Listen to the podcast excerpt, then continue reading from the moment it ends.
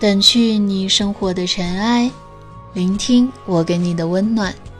各位听众，大家好，这里是一家茶馆网络电台，我是莫成，欢迎您的收听。拖延癌晚期的我，每每看到听友催节目的微博私信，都觉得万分的不好意思。原想正式工作了，等发第一个月工资的时候，买个专业点的麦。没想到工资还是遥遥无期，只能继续用手机录音，希望不影响您的收听。废话不多说，本期给大家分享的人事增建的文章，随性就好，何必刻意？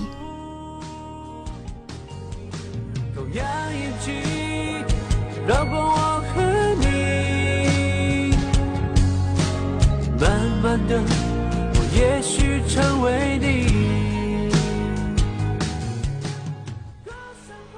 浑浊的雅鲁藏布江从面前奔腾而过，在大拐弯处撞击着河岸松弛的泥土，溅起无数水星沫子。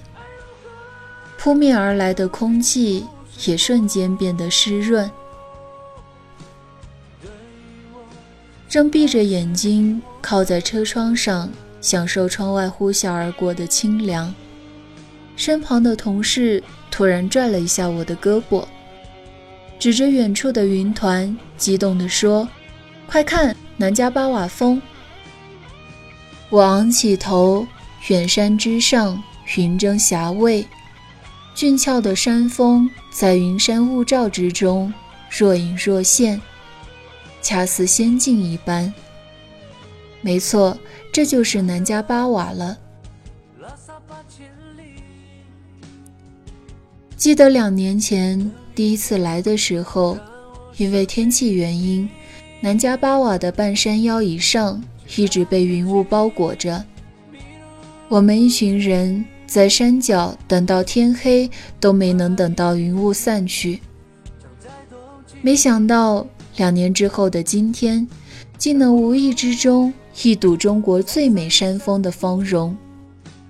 哪怕只是冰山一角，心里已经很满足了。因为有任务在身，所以对云层深处的南迦巴瓦只是匆匆看了一眼，没能停下来仔细观赏。虽然只是惊鸿一瞥，但总有一种似曾相识的感觉，似乎之前在哪里见过。回拉萨之后，翻看着相机里面南迦巴瓦的照片，再从网上搜索山峰的全貌，才发现自己以前确实见过南迦巴瓦。我找出了两年前的那张照片，那是在出差途中拍的，连近处的 Z 型公路都与网上的一模一样。记得当时车队翻越色季拉山，目光所至的前方，一座雪山在夕阳的照射下熠熠生辉，吸引了我的眼球。我赶紧取出相机，顺势将远处的盛景。装进了镜头，没想到那居然是我目前唯一一次见过的南迦巴瓦全貌。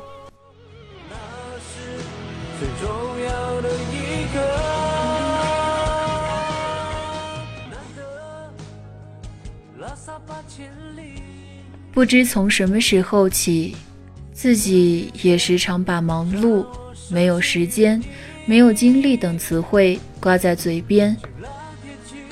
忙到失去了闲心，无暇顾及路上的美景；忙到奔波于生计，使得审阅世界的眼睛和心灵都蒙上了疲惫的尘埃。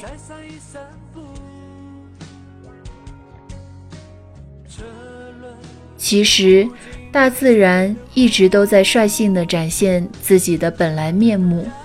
从来不会刻意加以掩饰和隐藏，倒是我们自己，总是碍于旁人的评价和周遭的环境，一再压抑内心深处的异动，想来一场说走就走的旅行，却迟迟不能启程。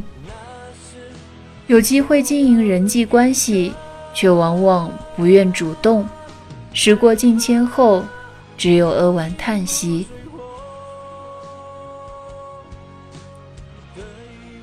不管从事什么职业，我们都很难有太多的专属时间去旅游、思考和探索。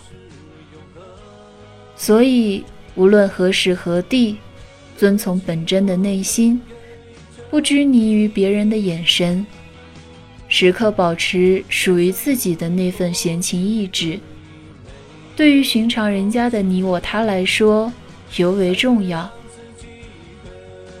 懂得从仓促的步履间隙里挤出一份驻足凝望的片刻。能玩的时候就好好的玩，能嗨的时候就尽情的嗨，如此生活方可异彩缤纷，而不至于干瘪无味。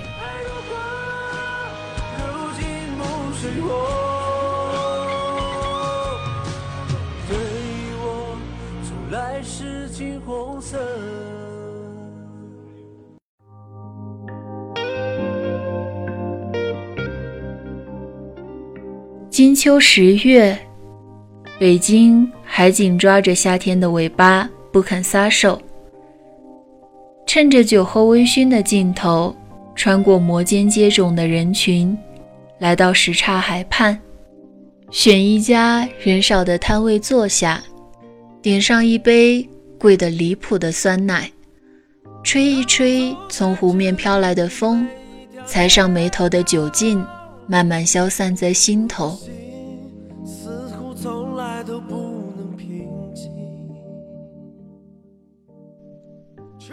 对我来说，喝酒最好的感觉就是微醺。觥筹交错之间，只要能把握住微醺的度，便能一壶浊酒尽余欢。想起多年前，每次都能在微醺的状态下。用合理的结构将词组和句子堆砌成把心事展现的淋漓尽致的优美篇章，不矫揉，不造作，随心而动，随性而起。一晃多年过去，饮酒很难再把握住理想的尺度，酒后也难以勾起提笔的欲望。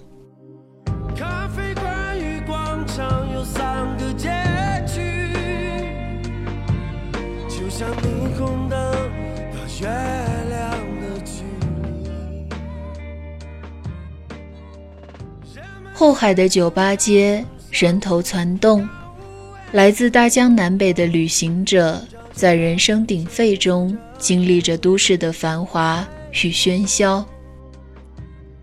湖畔有一垂钓者，四十来岁，坐在岸边的石护栏上，双眼自然盯着湖面，丝毫不理会身后嘈杂的世界。我来到他侧后，见桶里的鱼都不超过十厘米，便好奇地问他：“鱼这么小，钓起来有啥用啊？”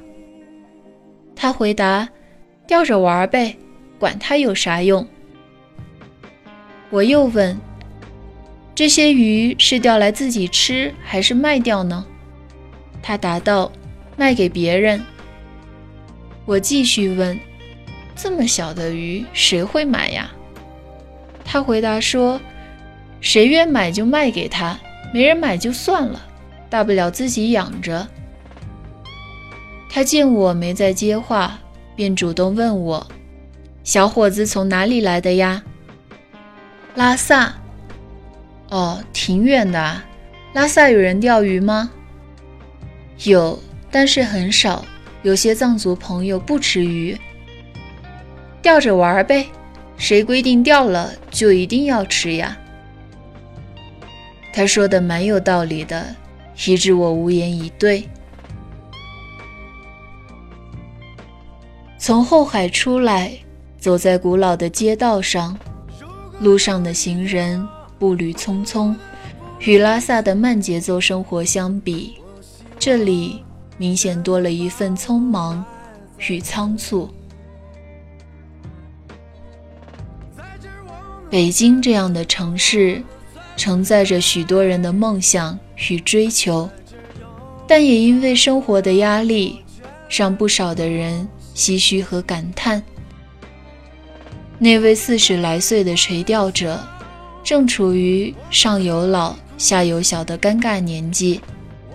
生活的重担在青睐别人的同时，不可能独独忽略了他。但他依然于闹市之中独辟蹊径，悠然垂钓于人山人海之畔，从心出发，在俗世中。做到与世隔绝，如此心境，实在难得。北京，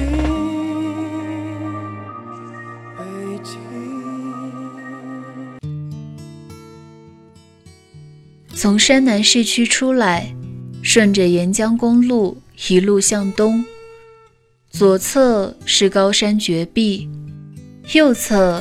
是涛声震天的雅鲁藏布江，只有打在远处山顶上的落日余晖，在告诉着我们，这是一天中的黄昏时分。车队在高山峡谷中驰骋三个小时以后，终于到达了此行的目的地——一个接待中心。这里距离加查县城只有几公里。因为江河拐弯的原因，突兀的山体挡在了接待中心与县城之间，使得此行的夜宿之地安静地躺在了高峡深谷之中。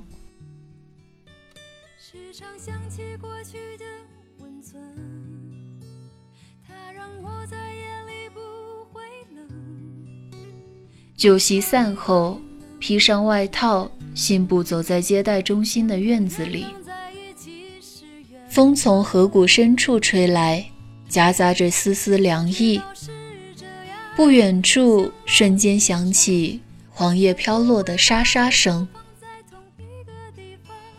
夜空中万里无云，院子里也空无一人，只有天上闪烁的繁星与地上到处矗立的路灯遥遥相伴，不禁停下脚步。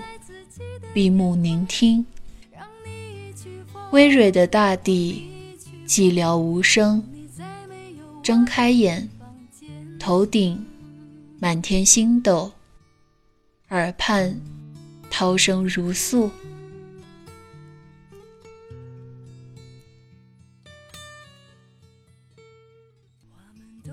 回到房间，喝醉的同事多吉正坐在床沿上。抱着垃圾桶狂吐，我上前搀扶，他却一再跟我说他没事，让我早点休息，不用管他。我理解，人越是这种时候，越不想被打扰。我很识趣的给他倒了杯开水，然后躺下。没过一会儿，吐完的多吉开始掏出手机给女朋友打电话，听筒两头。都是情侣间恩爱不尽的柔言蜜语，我心里暗暗发笑。想不到平时言迟口钝的他，喝醉之后居然有那么好的口才，情话铺天盖地，说的我都感动了。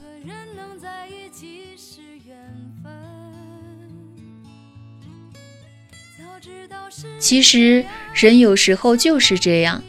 平日里用冷漠的铠甲把自己伪装得水泄不通，一旦到了夜深人静的时候，再加上酒精的推波助澜，那些羞于启齿的话语定能够很自然地表达出来。通常情况给人的感觉你是喝醉了，但正所谓酒醉心明白，不管是真醉还是假醉。只要是发自肺腑的语言，只要没有经过人为刻意的包装和修饰，哪怕很随性的表达出来，也值得去聆听。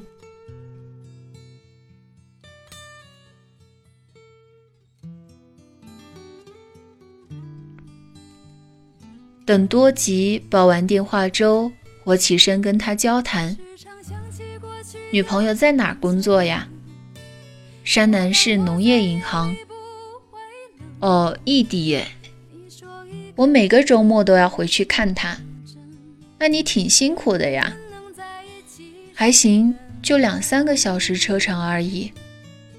在一起很久了吧？两年多，快三年了。要结婚了吗？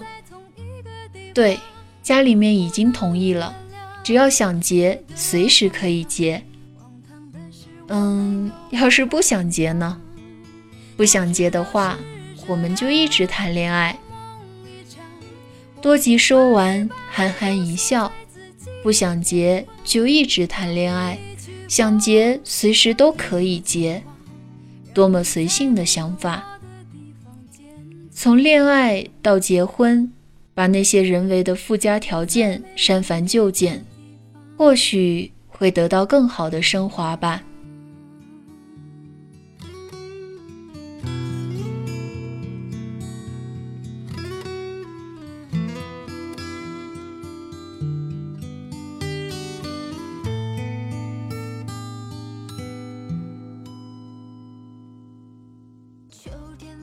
动笔写这篇文章的时间是下午五点，地点在接待中心的客房里面。刚结束参观，回到住的地方，外套一脱就斜躺在床上。秋天的暖阳透过纱窗照进来，让人思绪万千。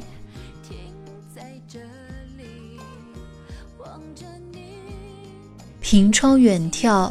山上成片的杨树林早已装点上季节的容颜，窗棂边金黄的银杏叶子依依不舍辞别了树巅干枯的枝桠，飘飘然扑入大地的怀抱。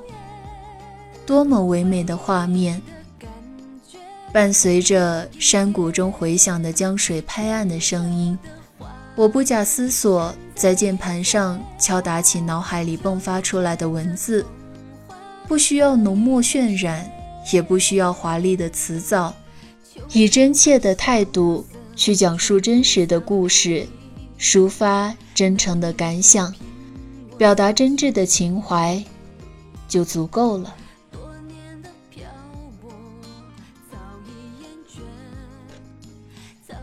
本期节目到这里就结束了，感谢您的收听。如果你有在西藏发生的故事，或者对我的节目有什么建议或意见，记得关注新浪微博“墨城烟沙”，私信告诉我。这里是一家茶馆网络电台，我是墨城，下期节目我们再见。